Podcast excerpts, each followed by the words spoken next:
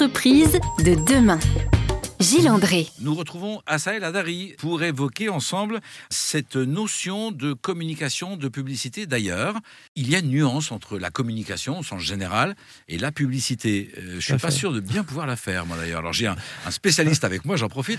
La communication, c'est évidemment le nom générique euh, et ça couvre en fait beaucoup, beaucoup de champs, enfin beaucoup de, pratiques euh, et d'activités depuis la communication interne, le sponsoring, l'événementiel, le digital, etc., etc. Et la publicité, c'est une des verticales très importantes en matière de poids économique. Hein. Euh, c'est évidemment la, publicité qui, euh, euh, qui emporte la majorité du, budget, du budget investi en communication. Mais on, on, a beaucoup d'autres euh, formats, euh, euh, nuances, champs de, champs de pratique en communication. on peut même parler aussi de, la communication financière. Voilà, c'est une autre, c'est encore une autre branche, si j'ose dire. Et donc tout ça est souvent piloté par une direction de la communication, par un, une DIRCOM. D'ailleurs, c'est majoritairement féminin comme, comme, comme métier.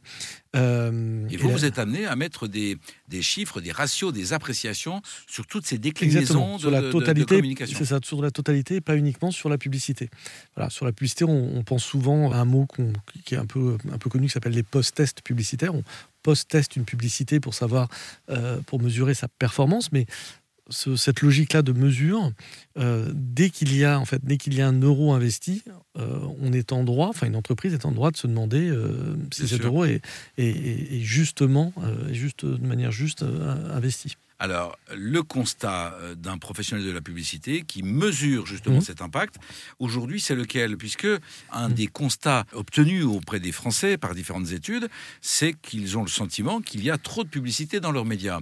D'où un engagement d'Airzen Radio à justement délivrer peu de publicité et en plus ne délivrer que des informations positives. Ça, c'est ce qui nous particulier. D'ailleurs, euh, c'est ce qui nous particularise, pardon. Vous connaissiez Airzen Radio? Tout à fait. Votre regard sur un média positif et est-ce que la publicité finalement encore un avenir avec ce regard assez réticent des Français? Euh, oui, alors les Français, c'est toujours un grand paradoxe. Hein. Euh, ils, ils, aiment aimer, ils aiment détester la publicité. Donc, dans les faits, c'est un peu plus nuancé. il y a réellement un impact sur l'acte, sur la préférence et donc indirectement sur l'acte d'achat par la publicité. On, arrive à le démontrer. Mais, c'est pour ça qu'Erzen peut être un, élément très intéressant, c'est qu'il y a de plus en plus un, facteur X, un facteur démultiplicateur de cette performance. C'est le contexte dans lequel la publicité est. Alors ça porte un, joli nom en anglais qui s'appelle le brand safety, c'est le fait que ma marque soit dans un environnement éditorial euh, j'allais dire positif pour reprendre votre expression, mais déjà dans un environnement agréable, restreint, euh, pas dans un tunnel de publicité, etc. etc. Donc ça, l'environnement, euh, le contexte dans lequel la publicité euh, émerge, apparaît, euh, est un élément important de sa performance. Ma publicité est au milieu des 15 jingles à la mi-temps d'un match alors que je suis pressé de revoir les joueurs. Ça n'a pas du tout le même impact et ce sera plutôt négatif. Alors que s'il y a juste deux messages publicitaires et que le mien est, est bien identifié à ce moment-là et que c'est pas trop long, alors ça va être apprécié. C'est une des composantes. Évidemment, la créativité de votre message, la manière dont il est. Euh, donc, la, création, ça reste un élément fort hein, de, la, de la performance d'une campagne. Euh, la répétition, ça peut l'être aussi sur certains messages, mais quand même, globalement, en effet, aujourd'hui, cet élément contextuel, il, il impacte fortement la performance. Vous conseillez quoi aux dirigeants d'entreprise aujourd'hui de conserver toujours un engagement fort en communication, en publicité Il y a, un besoin, en effet, d'avoir un budget non négligeable en publicité quand on est une marque, encore une fois, grand public, etc. Parce que euh, il y a un sujet de présence à l'esprit. On est dans un environnement concurrentiel aussi. Hein, donc euh, la, question de si on ne fonde pas et qu'on ne pose pas un minimum de volume, de volume de présence, on va disparaître euh, dans un environnement concurrentiel. Donc en effet, la, la dimension je ne fais plus de publicité quand on est une grande marque, euh, grand public, etc., me paraît euh, un mauvais calcul aujourd'hui. Alors on va parler de l'avenir de la publicité, cette publicité, cette communication qui évolue et qui doit euh, ben, tendre vers les aspirations sociétales, comme on dit, et tenir compte des enjeux climatiques également, dans quelques minutes après cette petite pause à Sahel. Merci. Entreprise de demain. Gilles André. Nous faisons la connaissance d'Assa El Adari, de son agence Occurrence, qui mesure l'impact des budgets communication. Euh, et nous évoquons avec euh, vous, Assael, cette évolution de la communication. Demain, les marques doivent tenir compte, même dès aujourd'hui bien sûr, mais elles devront le faire de plus en plus, Mmh. tenir compte de cette euh, évolution de la société. On ne peut plus faire de pub sans tenir compte de l'impact. Pendant toute la première partie de ma vie professionnelle, euh, le seul indicateur euh, qui, euh, qui avait voix au chapitre, c'était cette notion de retour sur investissement. Donc, on vous donnait, on donne à la fonction com un budget et son, son job, c'est de maximiser la performance et l'impact de ce budget. Et là, patatras, aujourd'hui, on vient dire à la fonction com, mais tu sais, peut-être que ton métier est euh, responsable euh, de euh, la situation actuelle, de la société telle qu'elle est, et tu nous as fabriqué, toi, communication, toi, publicité, tu as fabriqué une société qui n'est plus compatible avec les transitions qui sont devant nous. La fonction com est vraiment sur le banc des accusés. hein. Parce qu'elle a contribué à affirmer, à idéaliser un monde. Exactement. Si je vous dis, si depuis 100 ans, la fonction com et marketing hein, euh, fabrique euh, des désirs, euh, des phrases du type tu n'en as pas besoin, mais je vais te donner envie quand même, etc. etc. On voit bien qu'on est en train de fabriquer un monde dans lequel il y a une équation simple consommer égale bonheur, surconsommer égale surkiff. Pour faire simple. Et ça, on vient de dire à la fonction communication et marketing, ça n'est plus possible. C'est vrai que la société fait bien savoir qu'elle demande de plus de sincérité, d'authenticité, de naturel, quoi. De... Tout à fait, et ça, et ça va être, ça va être la question qui va être posée à la fonction communication, c'est de trouver non plus une maximisation de sa performance, mais un équilibre entre continuer à faire son travail de fonction au service de la marque et en même temps ben, de faire attention au bilan carbone de ses campagnes de communication, de faire attention aux messages et au contenu qu'elle véhicule, en effet, sincérité, authenticité. On peut avoir des exemples très concrets. Euh, arrêter, par exemple, de, euh, de propager euh, des stéréotypes. On pense aussi à ce qu'on appelle au, au greenwashing, ce qu'on dit en bon français l'éco-blanchiment, c'est-à-dire Mhm. le fait de véhiculer des messages euh, qui sont soit faux, soit exagérés par rapport à, à la réalité de la, la- la dimension responsable de, son, de sa marque ou de son entreprise. Tout ça, ça va être des points de vigilance et donc de de nouveaux indicateurs à mesurer, parce que tout ce que je viens de dire là se mesure aussi. Et donc là, ça ouvre un champ que je trouve assez intéressant, qui propose une nouvelle, euh, nouvelle grammaire, une nouvelle syntaxe pour, la, pour les métiers de la communication.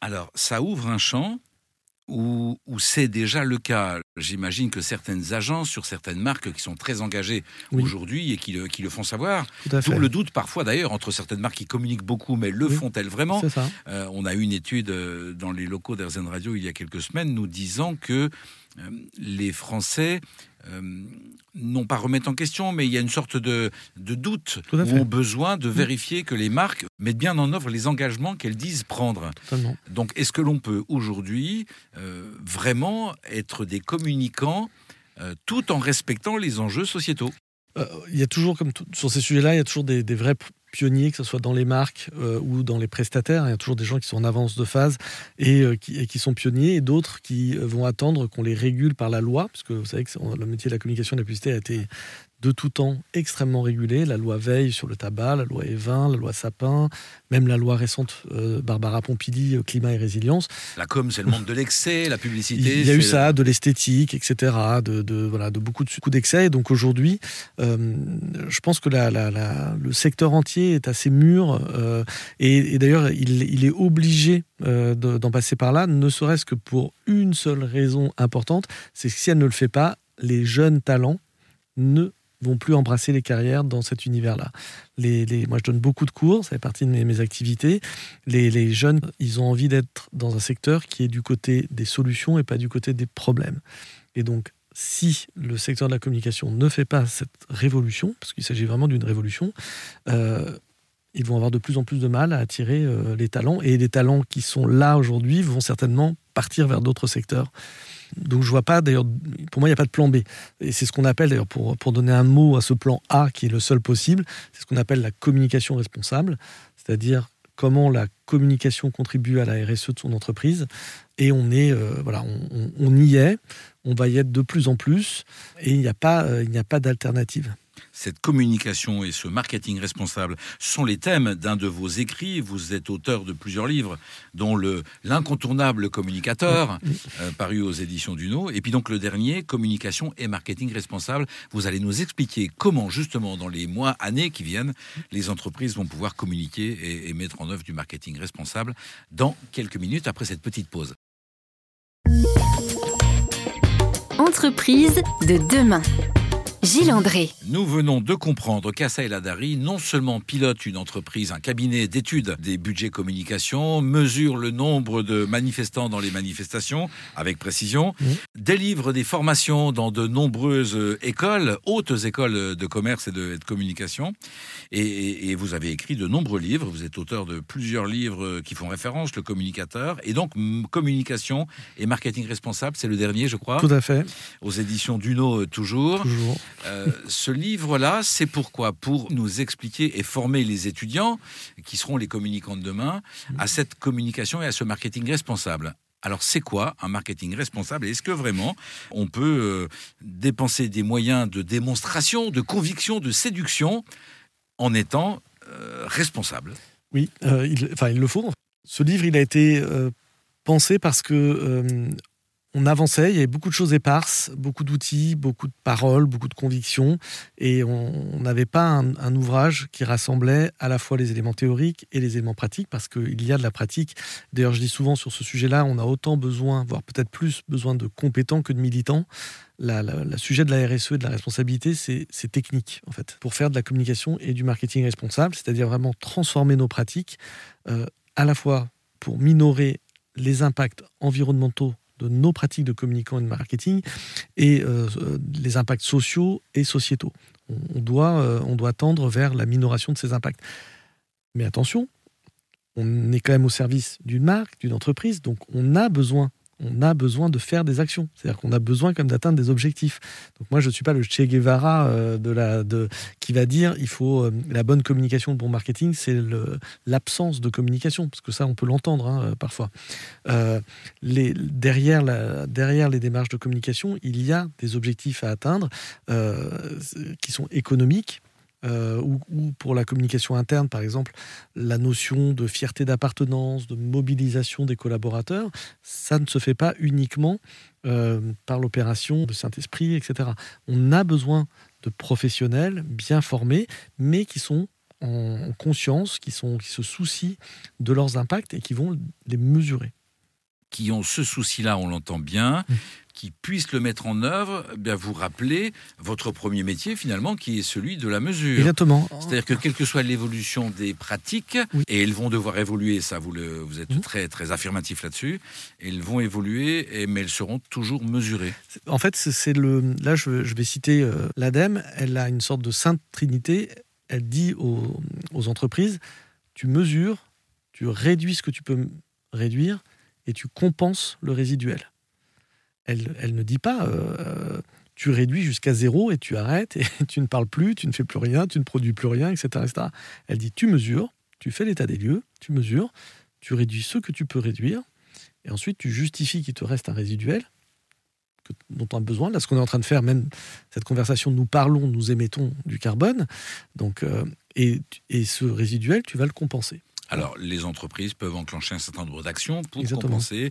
Euh, symboliquement, c'est le fait de planter des arbres qui revient pour tout le monde, mais il y a un tas d'autres Il y a beaucoup d'autres actions, non plus sophistiquées. Et des spécialistes qui savent en parler, et, on entend parler de plus en plus sur RZN Radio. Des gens qui viennent nous partager cette conviction de non seulement euh, compenser, mais penser à la régénération, c'est-à-dire des actions qui permettraient à la nature de, de recréer elle-même les, euh, les ressources qu'on lui a utilisées, qu'on a utilisées pour, euh, pour développer nos activités. Mais le mot est parfait parce que je l'utilise dans mon livre et je l'utilise souvent, c'est de parler de marketing et de communication régénérateur ou génératrice, si on parle des fonctions. Euh, et ça, c'est tout à fait. je vais prendre un exemple. Prenons, prenons le, cas de la carte de fidélité de Decathlon, que je trouve très intéressante. La carte de fidélité de Decathlon, vous gagnez plus de points dans votre carte de fidélité en faisant du sport ou des actes bien identifiés euh, de, euh, de, tri de déchets, de récupération de déchets, qu'en achetant des produits. Vous voyez Donc là, la carte est un levier pour Decathlon vraiment très concrets, très réels, euh, pour survaloriser des actes éco-responsables, même au détriment, si je veux dire, ou plus fortement que le fait même d'acheter des produits chez eux. Ce qui permet à Decathlon de euh, montrer et de mettre vraiment en œuvre cette volonté de compenser, voire de tendre à la C'est vraiment la métallisée. Et là, on est vraiment dans de la, pas simplement dans, dans l'équilibre, on est quand même dans de la régénération.